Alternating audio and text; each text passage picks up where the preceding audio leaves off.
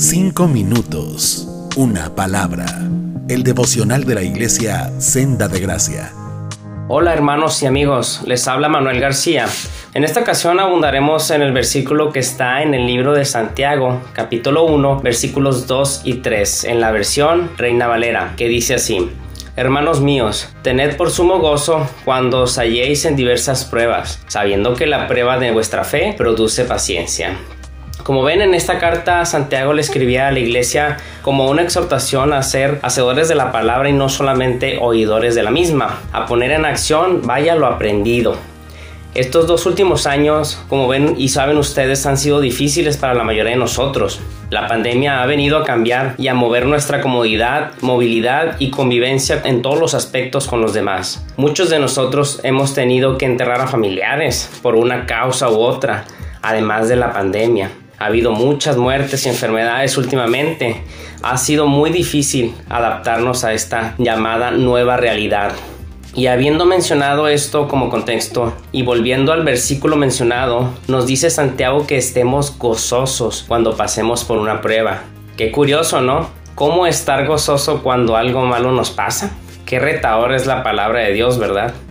Normalmente cuando estamos en dificultades nos estresamos, nos enojamos, entramos en zozobra, estrés y todo esto lo echa a perder porque perdemos la capacidad de discernimiento para decidir correctamente lo que sigue después de dicha prueba. ¿O a poco nos ponemos felices cuando tenemos un sobresalto en nuestras vidas? No es así, ¿verdad? como lo puede ser una enfermedad propia o la de un familiar cercano, un gasto inesperado, como el automóvil necesita reparación y muchas cosas más. Y ni mencionar la muerte de alguien cercana, ¿no? O una enfermedad, como lo mencionamos. Imaginemos esto y no es gozoso naturalmente. Pero aquí en esta porción Santiago habla de un gozo diferente. Se refiere a que tengamos paz y tranquilidad, ya que como cristianos no nos olvidemos que debemos creer que todo lo que nos pasa es para nuestro bien siempre. Hermanos, no nos olvidemos que Dios siempre está obrando en nuestras vidas y todo obra para bien a los que confiamos en nuestro Salvador, dice la misma palabra. También afirma este versículo que la prueba de nuestra fe produce paciencia. Definamos primero la palabra paciencia.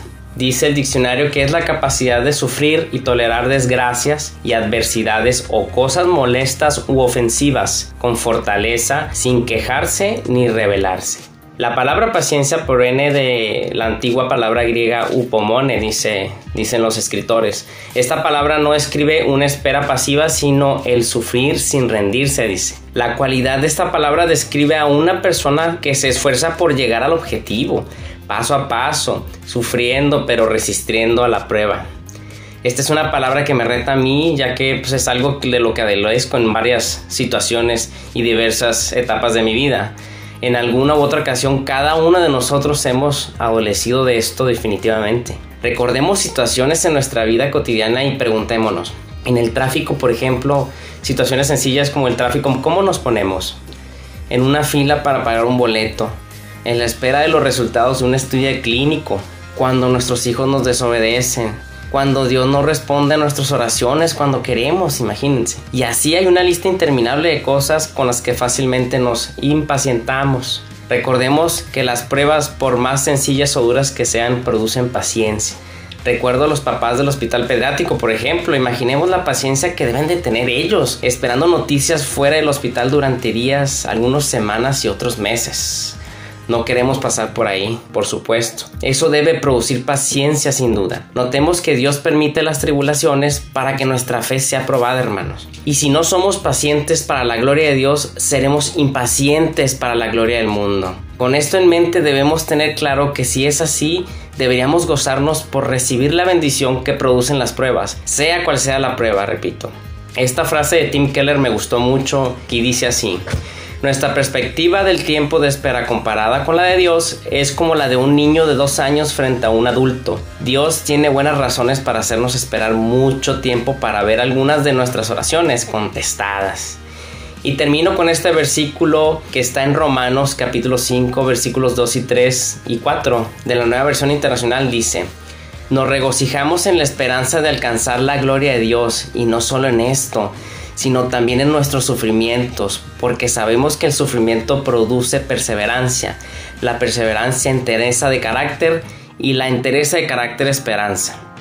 Hermanos y amigos, Dios nos ayude y capacite para poner en práctica lo escuchado el día de hoy. Dios los bendiga. Cinco minutos, una palabra.